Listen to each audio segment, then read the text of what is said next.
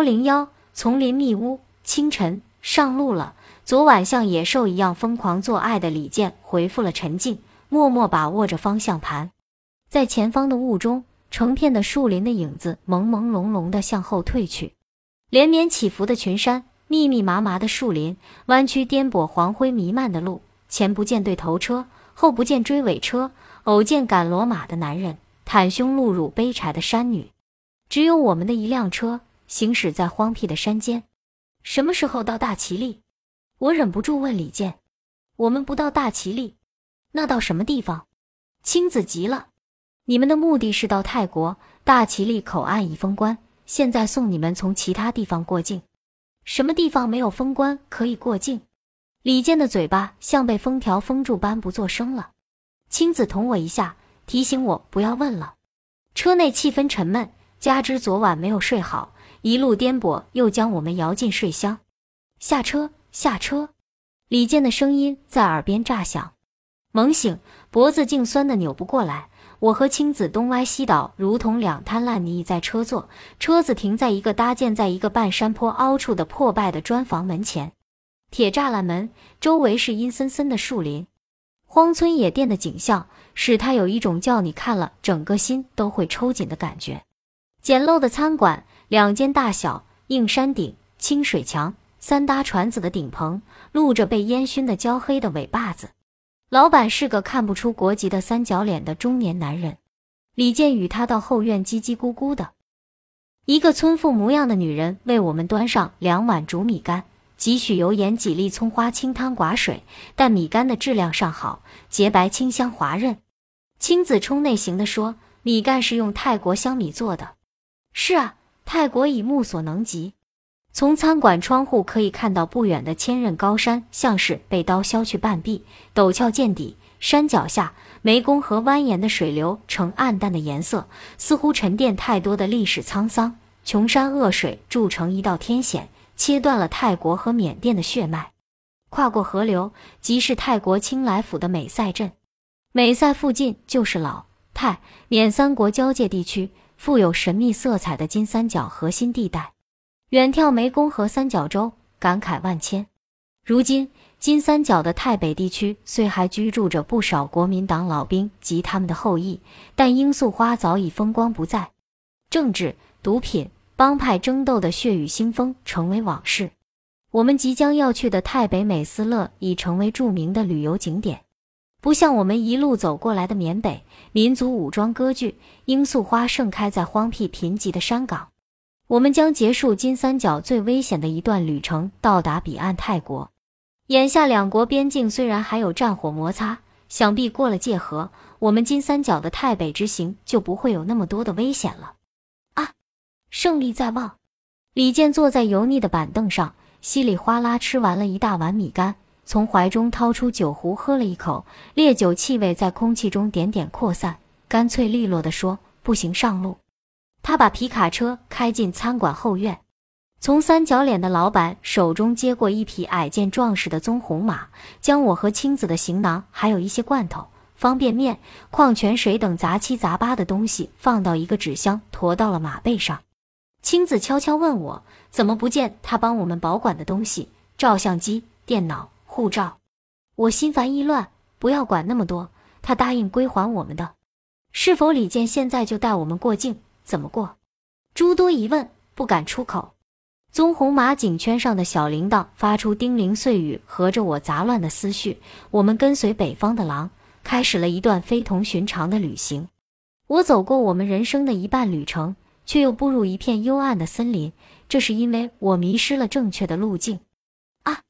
这森林多么荒野，多么险恶，多么举步维艰！这世界变化是永恒的。你不可能两次踏进同一条河，因为另外的水在不断的流。就在泰国已目所能及、胜利在望之际，却又陷入了一片幽暗的森林，匪夷所思的境遇。我们面临新的危机和重大选择。蜿蜒的山路伸进郁绿的群山里面，我们走在浓密的树林，绕了几个小弯，眼前展现一条隐蔽的林荫道，刚够一辆车过，路面有车辙印。不明白李健为什么不开车，而要我们步行。刚走进林荫道的时候，四周还蕴凝着寂静，只听见我们的刷刷脚步声。但当我们深入到绿色的树林中，连回头也看不见来路的时候，不知是哪棵树的隐秘的树顶上响起了蝉的鸣叫。其他的树顶的蝉积极应和，以至于整个林荫道上蛰伏着成千上万的蝉一同加入，声波如潮涌，脸颊上细雨般纷纷落下细微水点，新兴的意味。我站住，抬起头，却没法看穿这浓绿的狭长天穹。我突然有一种不祥的感觉。穿过了林荫道，蝉声一瞬间停止，外面是阳光肆虐的领域，路旁有个枯树桩。从这开始离开大路，转进一条林间小径，又是绿叶茂密的树林。阳光把点点光斑洒在我们的身上。从树叶稀疏的地方望去，铺天盖地的森林，可以感到细微的风。草丛里乱七八糟的小黄花，数不清的淡绿色的小蝴蝶低飞在草上，许多闪着铁蓝色的大苍蝇盯着我们不放。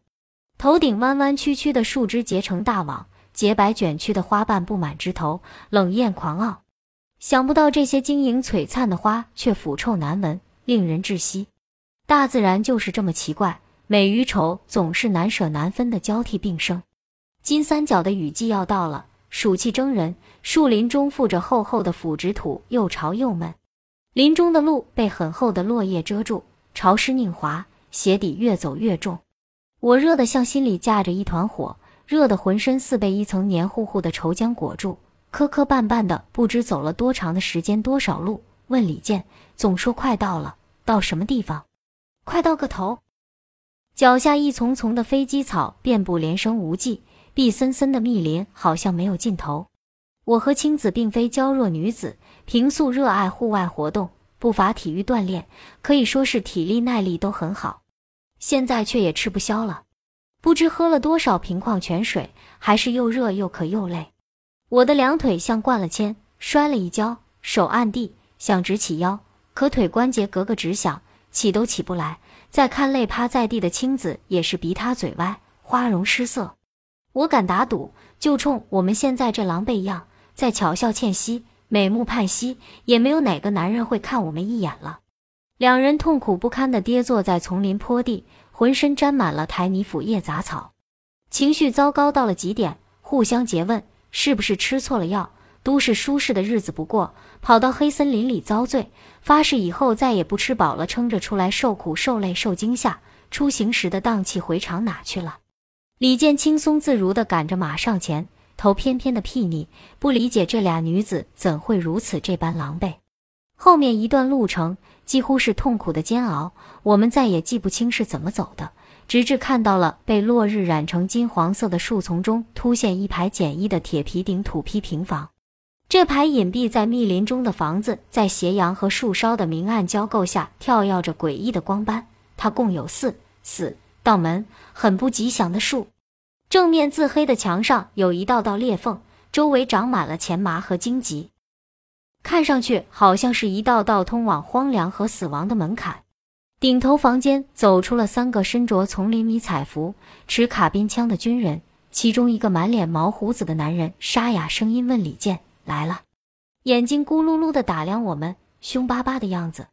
李健双手拎着从马上卸下的行囊，用脚踢开平房中间的一道门，把行囊丢在室内凹凸不平的泥的，丢下一句：“你们住这屋。”一阵风似的卷出门去了。精疲力尽的我一屁股坐在地上，倚着行囊喘息，不忘满腹疑虑的环顾。屋内备有简单的桌椅和两张铺着竹席的木板床，空气跟小饭店的茅厕一样，又臭又热。室内唯一一扇灰暗景观的玻璃窗，可望到窗下有一小片长势极好的罂粟花与远处茫茫的山岭。突然，外面传来一串连发枪声、马急促的短嘶和倒地的扑腾声。我们忙探身室外，啊！跟随我们进山的那匹棕红马躺在林边大滩的血泊中。触目心惊的是，一个山民样的瘦弱男人也和马一同倒在血泊中。男人的头颅绽开红白的花，已气绝身亡；而马的肚子像吐大气泡般的不断冒出黑红的血。刚才的三个军人和李健聚在一旁，脸色铁青。啊！我的内心像被猛烈的搅动了一下，热血涌到头上，连头发根都感到发麻了。惊恐攫住了我，有那么几秒钟，甚至感到了一阵眩晕。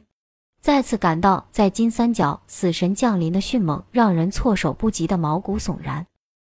想拔腿逃离，却又无处可逃，唯有和青子惶惶地缩回屋里。血色黄昏下的杀戮，扑朔迷离的处境，若干不明原因及不确定因素，使我们恐惧万分。